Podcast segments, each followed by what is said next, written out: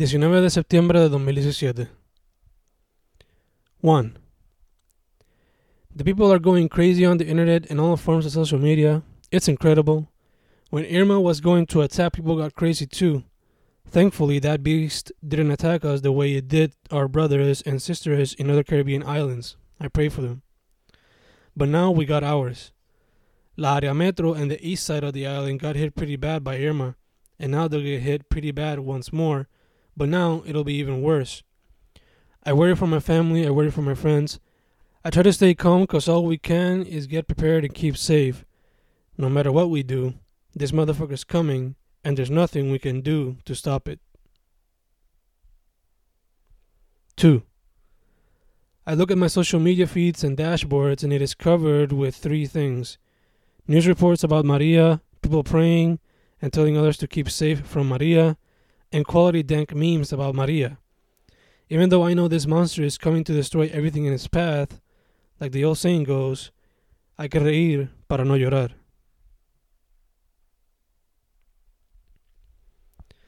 Nine a.m. Levántate, mom says. I drink my pills and brush my teeth. I ask dad what's going on.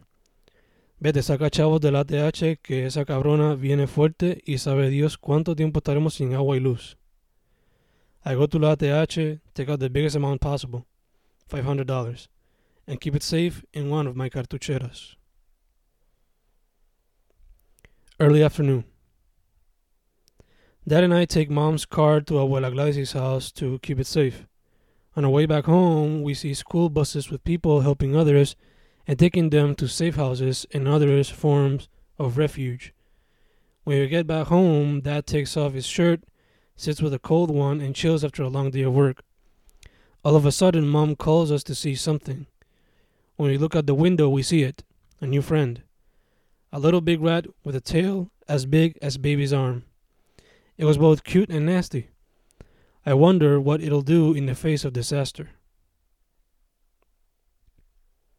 Late afternoon. Michelle came home and she's looking as gorgeous as ever. But for some reason, she looks even more gorgeous. Perhaps it's because we haven't seen each other in a while. We kiss, hug, talk, and eat. I wanted to fuck too, but that was impossible to do. Eventually, she leaves, and I just hope she can stay calm and safe in this chaotic time we are about to face. Late afternoon number two.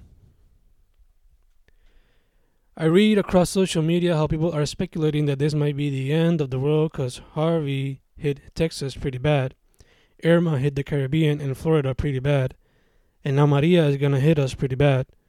Not to mention the earthquake and random fires going around the US and Mexico. Some people are going outside their houses and praying that this will all stop. I don't believe the earth is coming to an end, especially not that September 23 bullshit. I just think we gotta do better by nature so we can at least slow down global warming so we can provide a better, somewhat future for the youth. Early night. I see people posting bullshit on social media saying that we deserve to get hit by Maria in order to wake up and be more eco friendly, and maybe that it's true. This might be that wake up call, just like Trump might be for the Americans who aren't woke. But motherfuckers, we don't need that type of energy right now. People might lose everything, even their lives, cause of this beast. Night.